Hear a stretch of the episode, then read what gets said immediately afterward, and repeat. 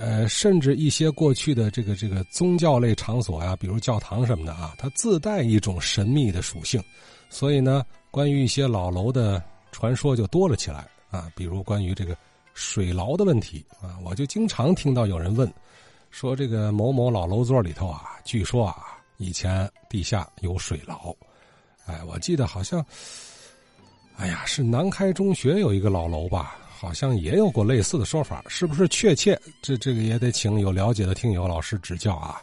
不过可以肯定的是，大多数传言中的水牢之说并不确切。哎，比如上周提到的安利干小教堂，对吧？高景云高老先生说了，四一年的时候他下过地下室，那就是一个储存空间啊。这个小教堂啊，在七十年代是一家工厂所占，啊，张文慧先生当时在那儿上班，咱听听他有什么。在那个年代里，关于安利干的印象，呃，我就说说这个安利干的教堂。七三年吧，从别的单位啊合并到这个单位里了。当时是宏盛半导体零件厂嘛。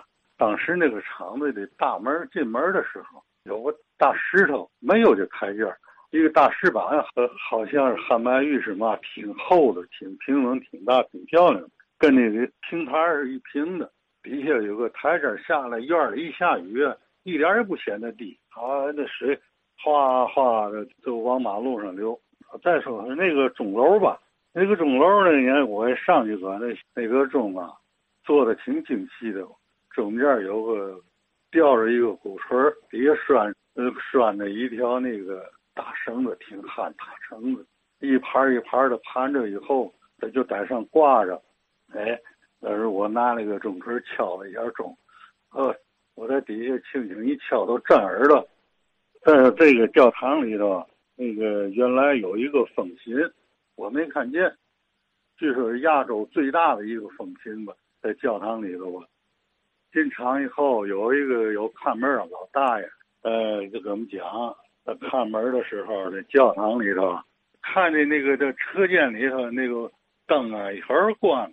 一会儿亮，哎，他就纳闷，他说谁，对吧？他都晚上在这儿还干嘛呢？不知道，就开开门一看，一看那是一个白色的黄鼠狼子，哎，在那玩电门呃呃，看见他进去以后啊，那黄鼠狼子一点也不害怕，还冲他直作揖，哎，吓得这大爷扭头就跑。嗯，后来我刚进厂的时候。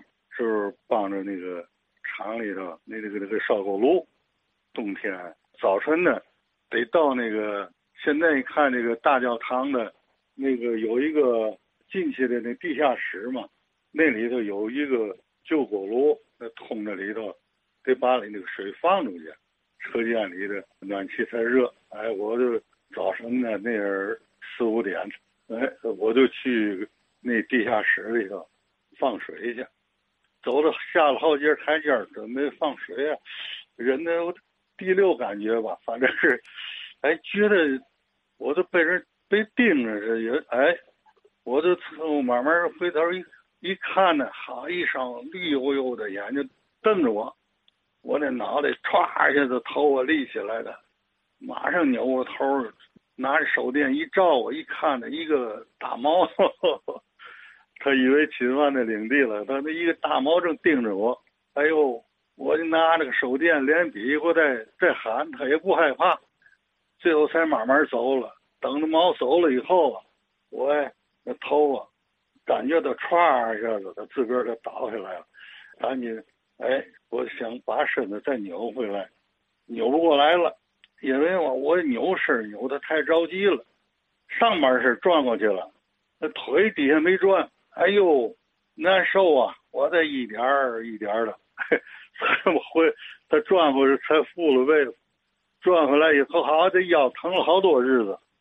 后来呢，呃，这个厂子当时很兴旺了一阵那是在八几年吧。嗯，中国的第二颗卫星上天就有用我们厂的晶体管的外壳，当时那个经过那个什么恒温呢？潮湿等各项指标测试，哎，就选中了我们厂那个呃产品。后来我们当时厂里生产那个形势特别好，全国那个产品呢是供不应求啊，黑板加班。后来就因为这个那有了集成电路啊、芯片之类的，后来就是产品就就用量不大了。又赶上那个那宗教落实政策，哎，这厂里就慢慢的就就解散了。有人说那厂里的地下那个好多大坑，怎么回事？那大坑啊，就是当初呃稳机床的地界后来厂里一撤，就把机器一卖。刨地角螺丝，呃，都出现那大坑。原来教堂中间啊，是一条那个瓷砖铺的那个，两边都是地板，菲律宾的地板特别平整，挺好的。和文机床的那生，哎，都给刨了，变成这个模样了。后来我又到那厂里头仓库里工作，仓库啊，就是利用那个教堂里那个神坛。呃，把神坛封起来，就是厂里的仓库。仓库里头有一个井盖井盖那掀开，我拿手电往里一照，都是水。还有两个大师门，那有封条。当时听老师说的，当时啊，他都有人进去过。